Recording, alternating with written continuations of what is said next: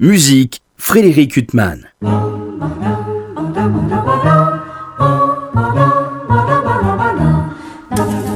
Bonjour, une fois n'est pas coutume, ce n'est pas seulement de musique que je veux parler aujourd'hui, mais également de cinéma. En effet, le 17 mars prochain, le soir, la Cinémathèque de Paris projettera un film avec accompagnement d'orchestre. Je veux parler du film Le Golem dans sa version muette de 1920. Un chef-d'œuvre rarissime d'après le roman de Gustav Meyrink qui sera projeté dans une version entièrement restaurée avec un orchestre qui s'appelle Forever Pavot dirigé par le musicien Émile Sornin. Il s'agira d'une performance unique autour de la version restaurée du Golem, le film de Karl Beuys et Paul Wegener.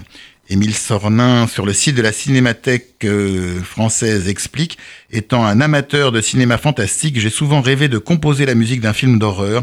C'est donc un honneur de travailler sur l'habillage musical de ce chef-d'œuvre du cinéma expressionniste et de travailler avec Maxime Daoud, compositeur multi-instrumentiste qui m'accompagne en live avec Forever Pavot depuis de nombreuses années. Le golem nous a inspiré une combinaison de sons synthétiques et bruitistes, synthétiseurs analogiques et percussions exotiques, mélangés à des sons plus classiques, plus nobles, entre guillemets, tels que le piano et l'orgue. Pour mémoire, le golem se déroule au XVIe siècle.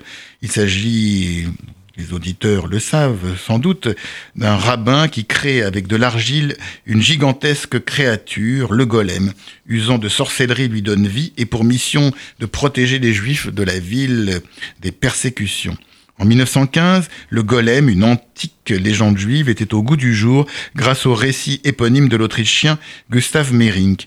Paul Wegener, qui avait réalisé L'étudiant de Prague, qui avait été longtemps acteur de théâtre chez l'illustre Max Reinhardt, avait adapté le texte par trois fois au cinéma.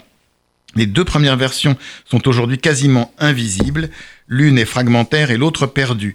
Aussi est-ce la troisième, celle de 1920, co-réalisée avec Karl Beuys, que la Cinémathèque a décidé de projeter le 17 mars prochain. Paul Wegener en disait, c'est avec ce film que j'ai pénétré dans le domaine du cinéma pur, tout y dépend de l'image, d'un certain flou, où le monde fantastique du passé rejoint le monde du présent.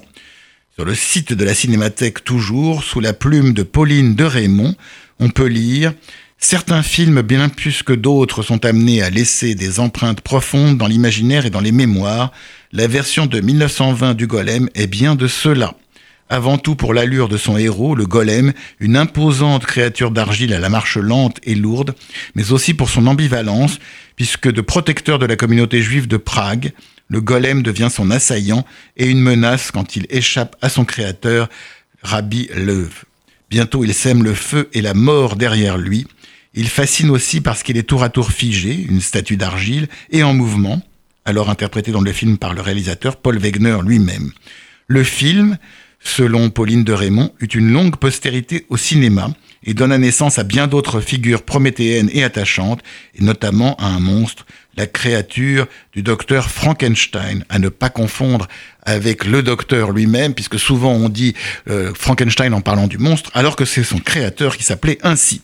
Bref, une belle soirée en perspective le 17 mars prochain à la Cinémathèque. Quant à moi, je vous retrouve dimanche prochain à 23h pour une nouvelle interview. Bonne journée sur RCJ.